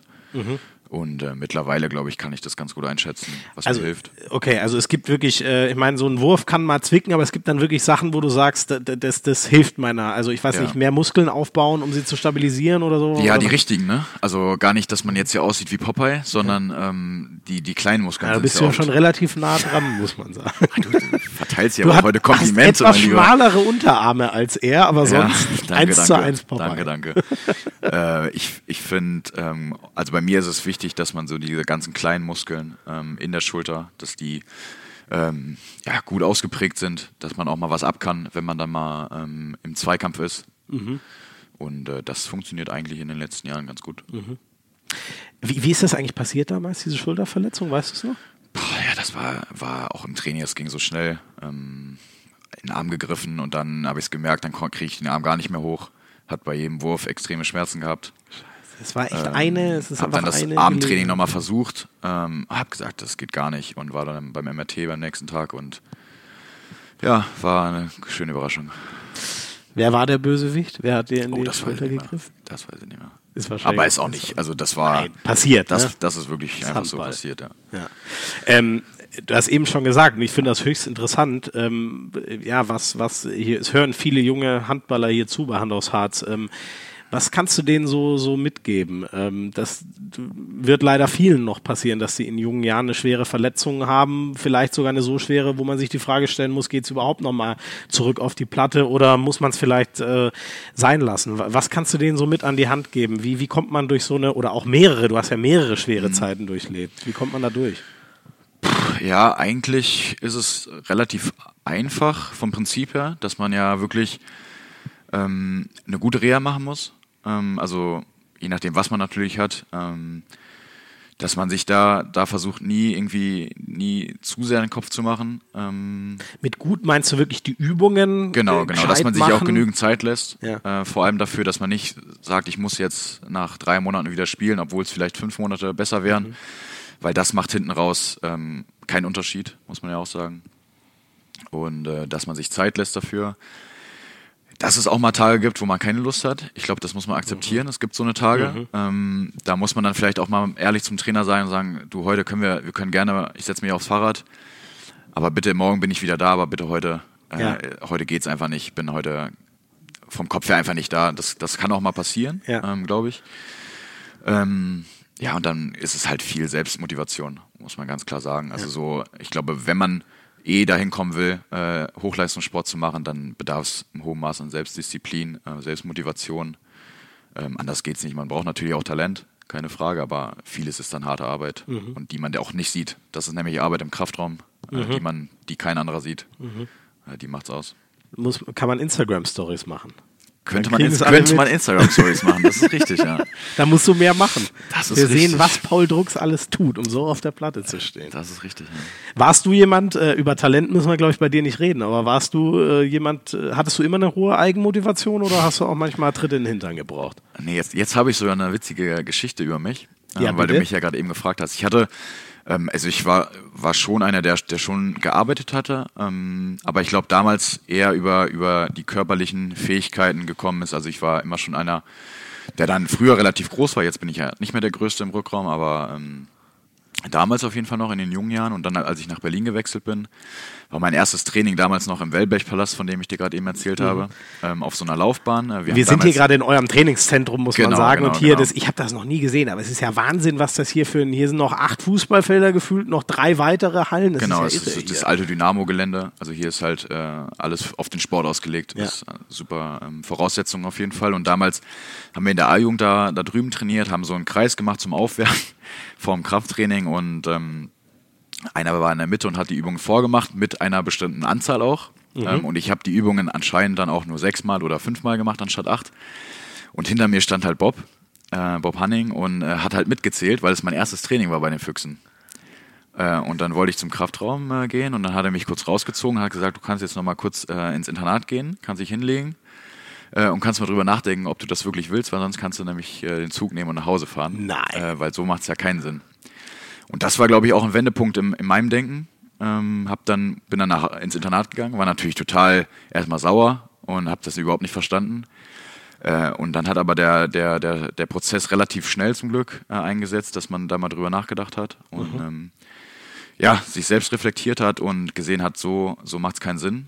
Ähm, Aber warst du, weil es wirklich zu wenig war? Genau, genau, weil, hast. genau, weil ich Siehst wahrscheinlich mit meinem Nebenmann so, gequatscht oder? habe und mhm. ähm, ja, dann nur das gemacht habe, ähm, was, was gerade notwendig war. Ja. Und ähm, ja, dann äh, irgendwann ähm, oder dann zum Glück der Prozess eingesetzt hat, umzudenken und gesagt habe, ja, jetzt äh, richtig arbeiten. Und ich glaube, seitdem ist es dann auch mehr geworden. Also ich bin, bin, bin da schon jemand, der viel arbeitet, ähm, vor allem dann auch in der Reha-Phase mhm. immer gewesen ähm, der sich da auch nicht zurücknimmt, glaube ich. Also das und das war aber direkt bei deinem ersten Training. Ja, das war mein erstes aber Training. Aber das ist ja okay. Rausgeflogen. Und Bob Hanning ist ein Fuchs. Ne? Dass der das so. Wobei ist auch hohes Risiko, ne?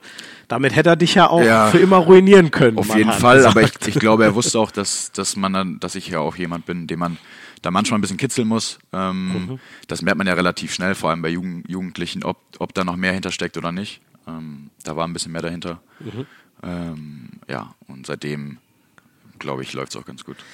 Wir sind hier gerade durch die Halle gelaufen, du hast mir alles mal gezeigt, allein was da an, an Bannern, an Erfolgen äh, rumhängt. Man sieht äh, Bilder von, von Fabi Wiede und dir noch als, äh, da hast du noch richtig viel Haare auf dem Danke, Kopf. Sorry, ja. das musste ich sagen. Also ihr zwei als Jugendspieler, äh, ihr habt un also ich kann das gar nicht aufzählen, was äh, Füchse Berlin an, an Jugendmeisterschaften gewonnen hat.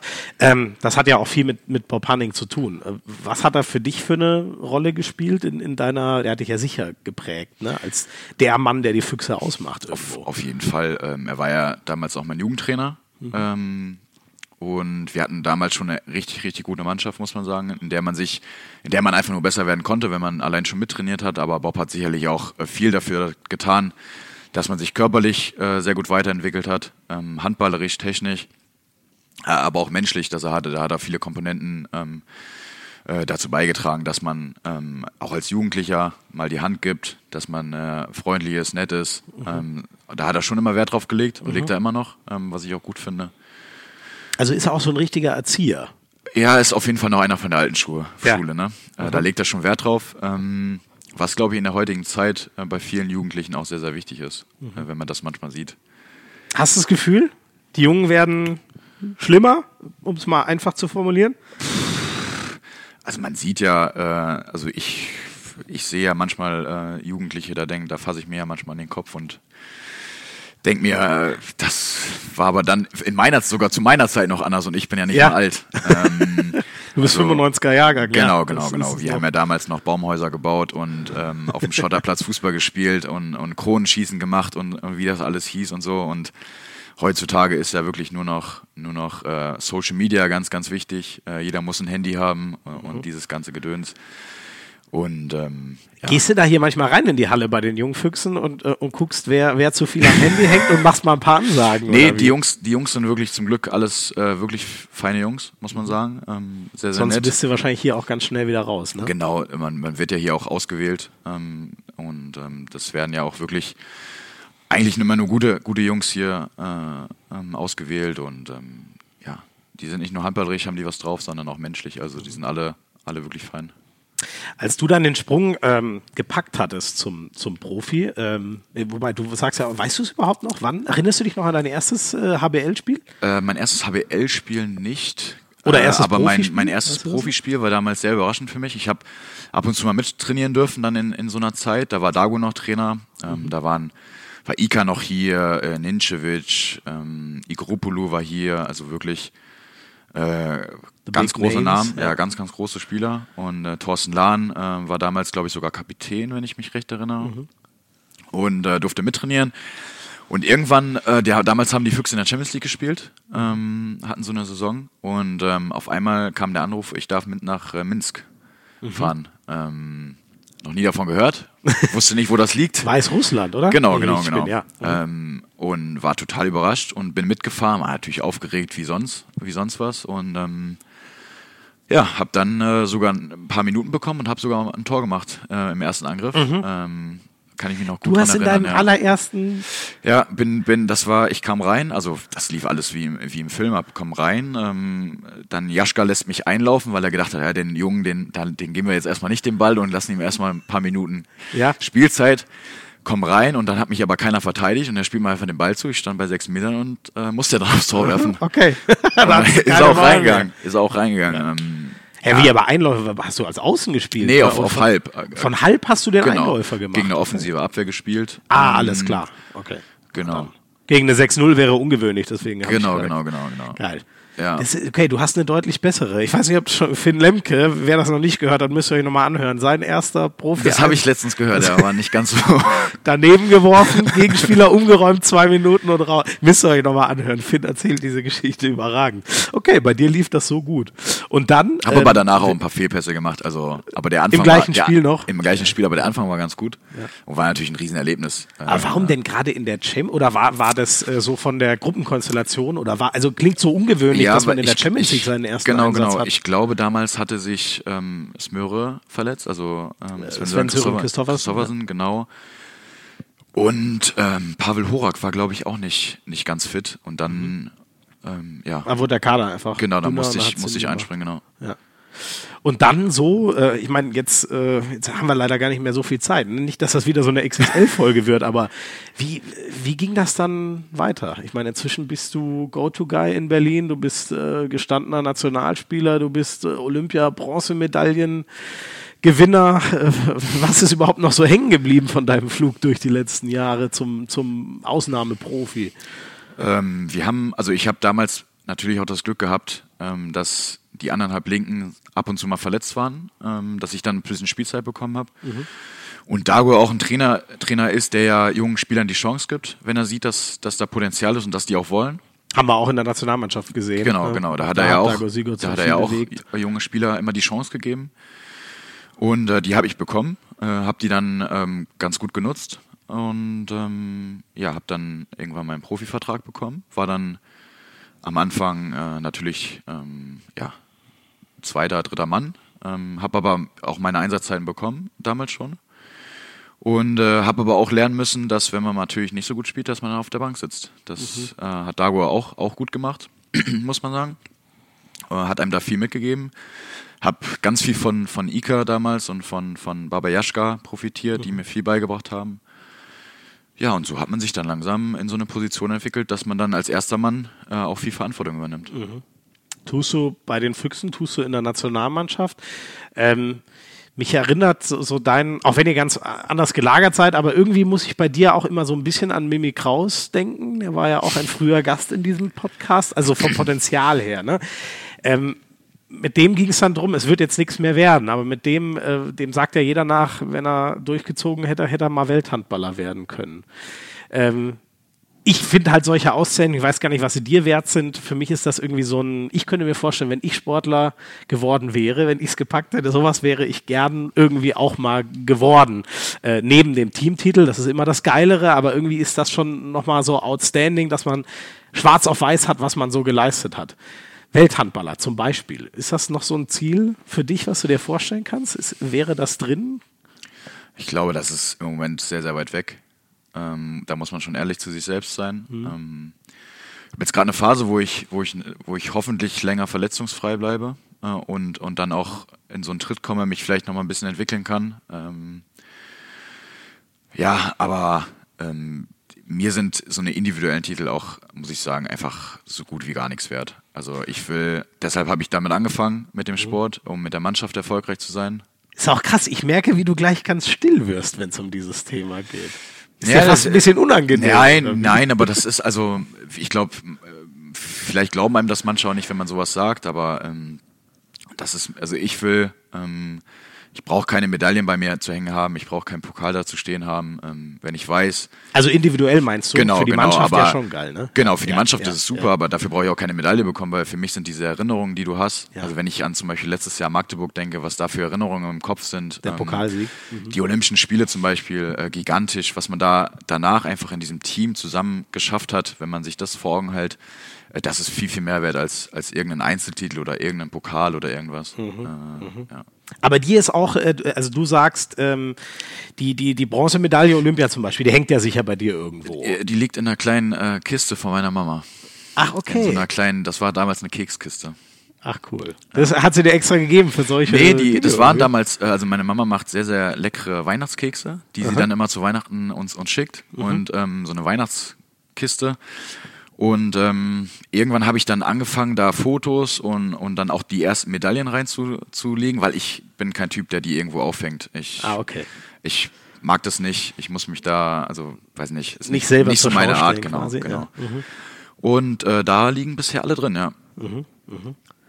Apropos Kekse, das ist ein gutes. Zu dem Thema müssen wir unbedingt noch kommen. Ich wusste es. Ich, ich habe mir sagen lassen, du bist ein leidenschaftlicher Bäcker und auch Koch. Oh, ja. Ist das so? Äh, ich koche gerne, ja. Und backe auch ab und zu gerne, ja. Und jetzt gibt's äh, folgende Top-Info. Du bist mal an einem, ja, ihr könnt euch vorstellen, wie so ein Teamabend ist. Jetzt, ich sage es jetzt mal nicht da, dazu, das könnt ihr euch denken, was das für ein Teamabend war. Alle Kollegen waren lang unterwegs und du bist früh nach Hause oder früher nach Hause, weil du noch eine Philadelphia-Torte backen musstest. Ich kann mir schon vorstellen, wer dir das gesteckt hat, aber Sag mal. bestimmt Silvio gestern Abend, oder? Nein, nein. Die Info kommt von wem anders. Okay. Jetzt hattest du ja leider nur einen Guess. Jetzt hast du Okay, daneben. gut. Ähm, es stimmt nicht ganz, aber äh, teilweise ja. Ähm, wir, waren, wir waren unterwegs und ähm, ich musste, ähm, musste nach Hause, weil ich eh früh aufstehen musste. Musste aber noch ein bisschen früher aufstehen, weil ich noch eine Philadelphia-Torte äh, gemacht habe, die auch gut war.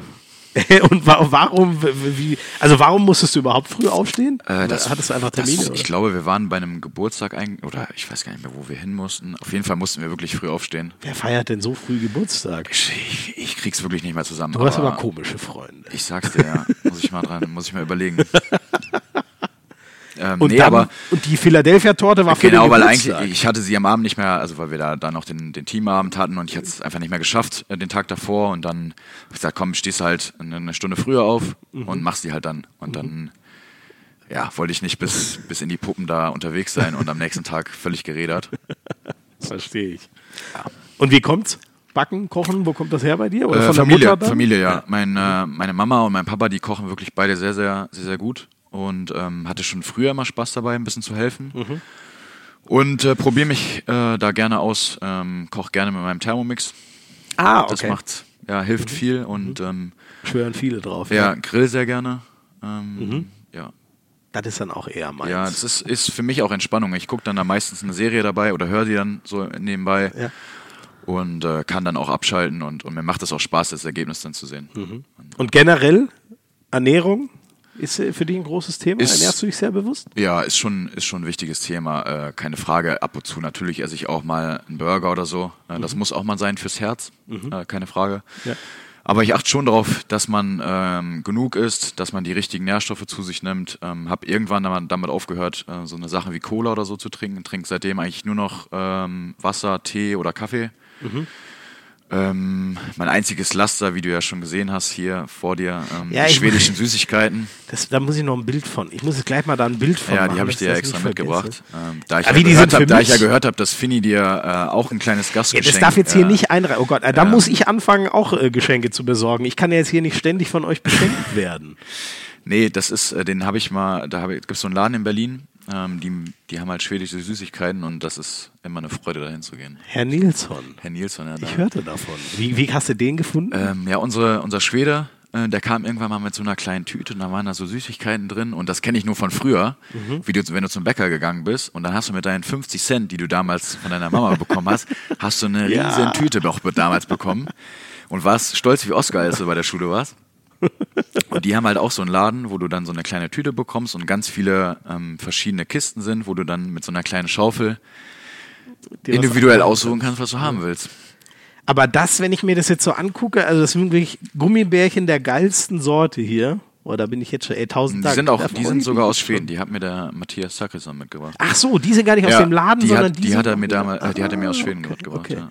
Ja, aber das sieht jetzt nicht wirklich gesund aus. Das ist ja auch, da kann man ja auch nur mal zwei, drei von essen am Tag, ne? Also ich Wenn's nicht. einem Ich kann dir, ich, auch. ich werde dir morgen kein Bild mehr davon schicken können, wie ich mich kenne. da kann ich mich, muss ich sagen, zum Glück gut disziplinieren, dass man da Ja. ähm, so eine Tüte hält dann auch länger. Ähm, das ist dann wirklich, wenn ich dann mal beim Lernen bin zum Beispiel und ab und zu mal wirklich so Nervennahrung so ein bisschen, ähm, das, das tut schon ganz gut. Mhm. Ähm, ich glaube, dafür mache ich auch genug Sport, dass ich das ab kann. Ja. Äh, so ein, zwei Süßigkeiten am Tag mal, mal zu essen. Sehr cool, Paul. Ich glaube, wir haben eine Menge über dich erfahren. Ähm, ich habe hier noch die spannende Frage. Komm, die stelle ich jetzt noch einmal. Oha. Wer hat sich die denn wieder ausgedacht? Welche Facetten von Paul Drucks kennen wir noch nicht? Gibt es noch irgendwas, was du erzählen möchtest von dir? Irgendwas, was ich erzählen möchte. Ähm, ich habe jetzt ein neues Hobby entdeckt mit dem Motorradfahren, wo ich ja gerade den Das Führerschein ich ehrlich mache. gesagt nicht so gut. Muss Jetzt ich habe ich ja schon, das habe ich ja schon gehört von dir. Ähm, Das finde ich zu gefährlich. Ich fahre fahr ganz vorsichtig. Ich habe einen super Fahrlehrer, ähm, der mir das dabei bringt, der da auch drauf achtet, Okay. äh, dass man da sensibilisiert wird. Äh, aber das, ich bin, wie gesagt, ich habe ja gerade eben, äh, bevor wir das jetzt hier aufnehmen, äh, hatte ich schon eine Fahrstunde und bei dem schönen Sonnenschein, ähm, das ist wirklich ein Gefühl von Freiheit und da kann man richtig abschalten. Das ist, ist schon schön. Kann ich mir vorstellen, oder der Kopf wird richtig frei, ne? Genau, und allein, also das, den Motorengeräusch, den du unter dir spürst, äh, den direkt zu haben, die, die Straße ganz anders wahrzunehmen. Ähm, Ja, und einfach ja, schön durch die, durch die Landschaft zu fahren. Wehe, ich höre irgendwann von dir, dass da was passiert ist. So lange ist alles gut, aber nein, du machst das schon. Du Genau. machst das schon. Ich will ja auch hier nicht durchdrehen. Ja, dann, äh, wir machen noch ein kleines, kurzes, letztes Break und dann gibt's noch in Hand aufs Harz die Rubrik Hand aufs Harz. Ja, dann starten wir doch direkt rein mit Hand aufs Harz. Entweder oder, du kennst das Spiel ja als fleißiger Schon Hand aufs. Harz-Hörer. Tim Melzer oder Alfons Schubeck? Äh, Tim Melzer. Ich gucke gerne Kitchen Impossible und äh, Ah ja, ja, finde find's cool. coole Sendung. Ne? Ja, Wie die ich sich gut. da so gegenseitig betteln. Ja, genau, und auch ähm, Wahnsinn, wie die das immer hinkriegen. Also, ist schon, schon faszinierend. Die, die können kochen wie du Handball spielen, so ungefähr. Ne? ja, ist die haben das schon, Talent. genau, so eine Intuition, was dann da reinkommt und wie man das macht und ja, schon geil. Ähm, da du ja, ich hoffe, ich, ich habe das jetzt richtig ausgewählt, da du in der, aus der Nähe und zumindest mal aus dem Raum Köln da kommst Mhm. mit, mit Gummersbach, ähm, lieber mal schön Karneval in Köln oder ein ganzes Wochenende durchfeiern im Berghain?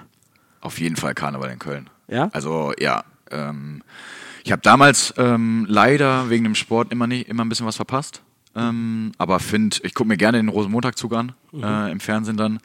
Meine Freunde finden es nicht so cool, aber ich, ich stehe auf die Musik, ich finde es super. Ähm, habe mich auch gefreut, als Simon hier zur Karnevalszeit den, den Karnevals-DJ gemacht hat. Und ähm, ja, Simon Ernst? Genau, Simon Ernst. Ah, okay. Der kommt ja auch aus, aus dem Raum. genau, aus Gummersbach jetzt hierher gewechselt genau, zu den aus, Der kommt ja aus Aachen, ist ja noch näher bei Köln und Mhm.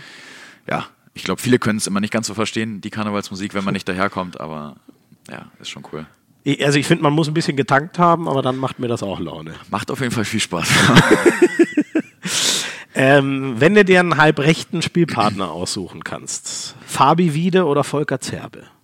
Natürlich nicht den jetzigen Volker Zerbe, sondern den sch- damaligen. Ja, ähm, ähm, das ist natürlich jetzt eine, eine, eine schwierige Frage, aber gemein, ich, ich ne? würde natürlich dein- jetzt auf Anhieb, Chef ich würde natürlich auf. Anhieb sagen Fabi, weil wir uns schon Ewigkeiten kennen, äh, Mhm. schon eigentlich blind verstehen. Ähm, und ich glaube, die Spielweise von ihm doch eher zu meiner passt. Volker ist ja dann äh, der Riese, der aus dem Rückraum doch eher geworfen hat. Ja. Und ähm, Fabi ist eher der, der schnellere, spielerische, spielerische Typ.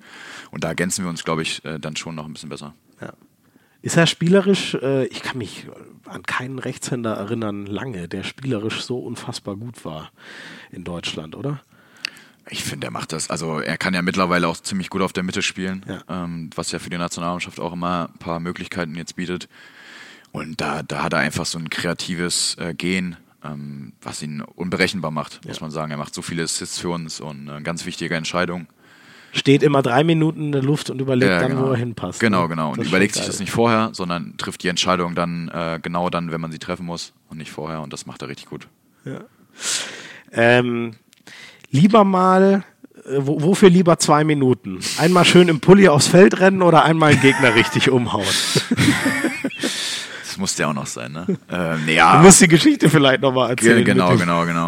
Aufs Also auf jeden Fall lieber, lieber für ein ordentliches Foul. Äh, natürlich nichts Unfaires, aber ähm, Gehört zum Handball gehört dazu. zum Handball dazu, auf jeden Fall. Und äh, genau, ich hatte damals äh, in der, in der B-Jugend, ähm, da war ich noch nicht richtig in der B-Jugend in Gummersbach dabei. Da haben wir in Dormagen gespielt und äh, ich saß, war eigentlich nur, ich hatte nicht damit gerechnet, überhaupt zu spielen.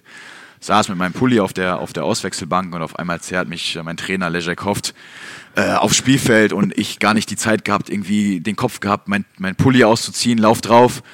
Dann pfeifen sie schon wieder ab. Ich, was ist denn jetzt los? Und äh, ja, zwei Minuten. Ich so, ja gut, okay. Wieder hingesetzt, ganzes Spiel nicht mehr gespielt und seitdem nie wieder ein Pullover oder ein T-Shirt drüber gezogen.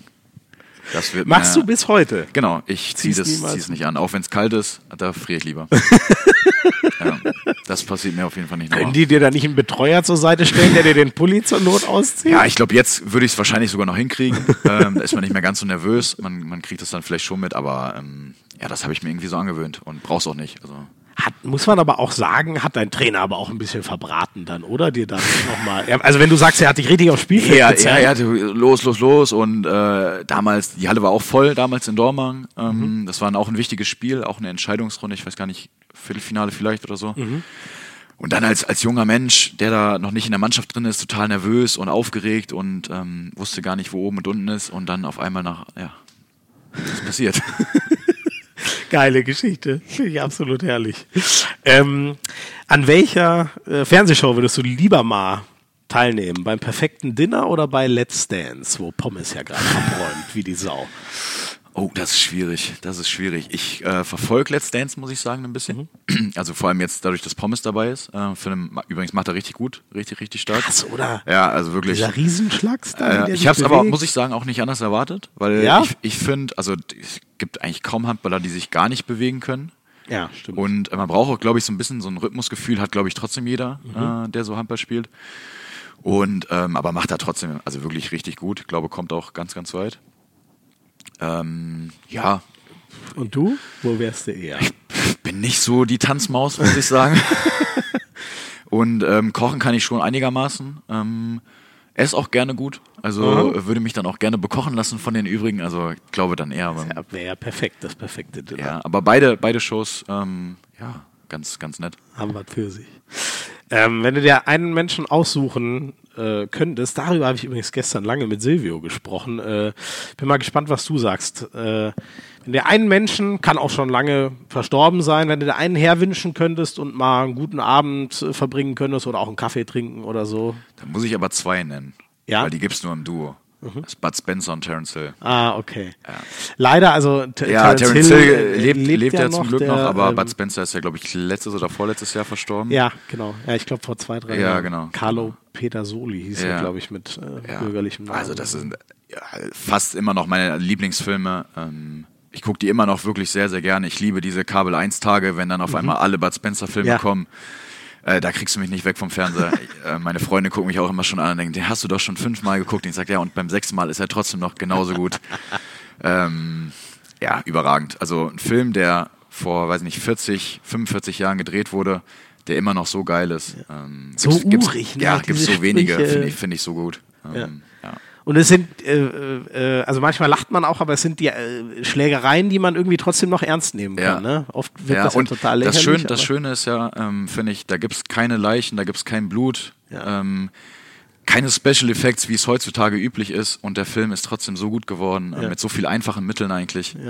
Ja. Ähm, ja, finde ich richtig, richtig stark und auch geile Schauspieler. Also auch vor allem Bud Spencer, der ja mal bei Olympia war als Schwimmer. Ja, genau, Leistungsschwimmer. Richtig stark. Ja. Ja. Hätte man auch nie gedacht, wenn man den dann im Film gesehen hätte. Nee, dann, er ist ein bisschen auseinandergegangen nach seiner Schwimmerkarriere. Ja, ja, sehr cool. Ähm, dein, du hast ja viele Hochs erlebt, die Heim-WM gerade, du hast bei Olympia ein tolles Turnier gespielt, du hast aber auch viele Tiefs erlebt. Ähm, was im Positiven oder auch Negativen, was war der emotionalste Me- Moment bisher für dich oder könnte auch was ganz Privates sein? Also das Größte war sicherlich, äh, dass wir, also meine ersten Olympischen Spiele und dann gleichzeitig auch noch, dass man da eine Medaille mitgenommen hat. Ich glaube, das ist das, wenn man dann wirklich irgendwann mal auf seine Karriere zurückblickt und vielleicht hoffentlich mit irgendjemandem, also mit den Kindern vielleicht mal drüber spricht, die man hoffentlich hat. Ähm, das ist, glaube ich, schon das Größte, dass man einmal sagen kann, man war dabei und hat wirklich auch eine Medaille mitgenommen, die man dann wirklich mal den Kindern zeigen kann. Ähm, Und sonst, ja, gibt's gibt's ganz viele. äh, Ja, natürlich jeder Titelgewinn ist immer was Besonderes, keine Frage. Ähm, gibt ja aber auch immer Momente, wo man dann äh, ja das Spiel verliert, dass man, ich erinnere mich zum Beispiel bei der Heimwehr, wo ich den Pass spiele gegen, gegen Russland, äh, wo man natürlich einfach schuld war, dass man da, ähm, da unentschieden gespielt Den hat. auf Außen, der abgefangen Genau, wurde? genau. Ähm, das bleibt auch immer so ein bisschen hängen. Ähm, da blickt man auch manchmal zurück. Aus den Fehlern lernt man zum Glück. Ähm, oder sollte man. Äh, sollte drüber nachdenken und versuchen besser zu machen. Und dann ja, habe ich zum Glück ganz viele nette Menschen kenn kennenlernen dürfen. Äh, nettes Gespräch heute wieder gehabt mit dir. Gott, bin ich in dem erlauchten Kreis. Also, aber Auf jeden Fall. Liebe Güte. Auf jeden Fall. das ehrt mich. Vielen Dank. Ja. Perfekt. Dann sind wir schon durch. Bis auf eine Kleinigkeit noch. Einen Gastvorschlag brauchen wir natürlich von dir auch noch. Wen sollten wir mal einladen zur Hand aufs Harz? Das ist natürlich jetzt, da habe ich mich natürlich gar nicht vorbereitet jetzt, ne? Du weißt doch, dass die Frage immer kommt. Ich weiß, dass die Frage kommt. Ähm, Finn hat sie schon, Kai hat sie schon. Äh, Habe ich auch schon gehört. Silvio wäre, glaube ich, richtig interessant auch Ja. nochmal. Ähm, Der kommt auch irgendwann. Der kommt bestimmt irgendwann. Ähm, ich glaube aber auch mal so ein, zum Beispiel so ein Tobias Colson kann sicherlich richtig Mhm. viel erzählen, den ich sehr schätze. Ähm, nicht nur als Handballer. Ähm, ja, Ah, hast du ja schon zwei. habe ich schon zwei genannt, also Super. genau. Ja, Paul, tausend Dank. Das hat eine Menge Spaß gemacht. Fand ich auch sehr gerne. Ich glaube, wir haben eine Menge von dir erfahren. Ähm, an euch da draußen, bleibt einfach weiter dran. Liked das Zeug hier, teilt das Zeug, erzählt euren Omas, Müttern, Freunden davon. Die nächste Folge gibt's dann am 28. Mai. Da geht's ja so, so langsam schon richtig los Richtung Finale der DKW Handball-Bundesliga. Viel bleibt gar nicht mehr übrig von der Saison. Danke nochmal, Paul. Ich habe zu danken. Cool war's. Und äh, ja, wir alle hören uns bald wieder. Macht's gut. Ciao, ciao. Man kann heute nichts voraussagen in dem Spiel.